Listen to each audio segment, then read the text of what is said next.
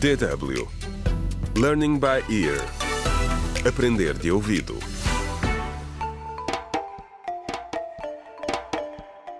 Contra o crime. Olá, bem-vindos ao décimo episódio do audiolivro Contra o Crime. A importância da família, escrito por Marta Barroso.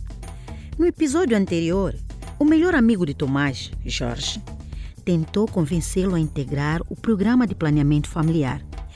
Mas Tomás está irredutível.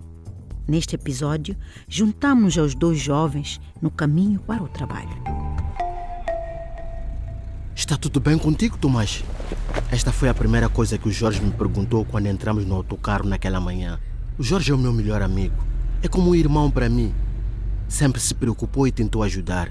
A nossa pequena Maria não estava bem e todos nós estávamos preocupados em casa. Aparentemente ela não estava a ouvir bem. E o médico tinha dito que ela poderia precisar de óculos também quando fosse mais velha. Só queria o melhor para ela e para as suas irmãs. E não dormi nada naquela noite, a pensar como é que iria conseguir pagar um aparelho auditivo e uns óculos. Já é uma sorte conseguir alimentar as três miúdas, a linda e a pagar a renda, confessei ao Jorge. Qualquer coisa além disso, não sei onde vou conseguir o dinheiro. Então o Jorge começou de novo a falar sobre o programa de planeamento familiar. O meu cérebro recusou-se simplesmente a aceitar tudo aquilo que ele dizia. Ele lançou-se num longo monólogo, do qual a única coisa que ouvi foi: intervalos curtos entre os nascimentos podem prejudicar a saúde do bebê. A minha resposta foi algo do gênero: Oh, por favor, Jorge. Mesmo que seja essa a razão, já é demasiado tarde. Mas o Jorge era persistente. Talvez seja demasiado tarde para Maria, mas talvez não seja para o rapazinho que tanto queres.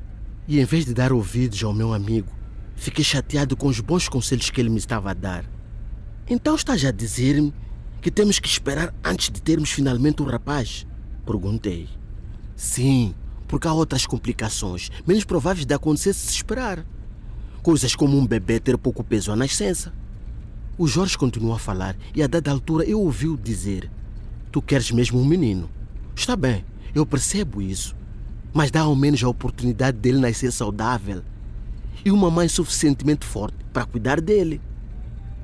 Foi aí que eu interrompi finalmente. Para, Jorge.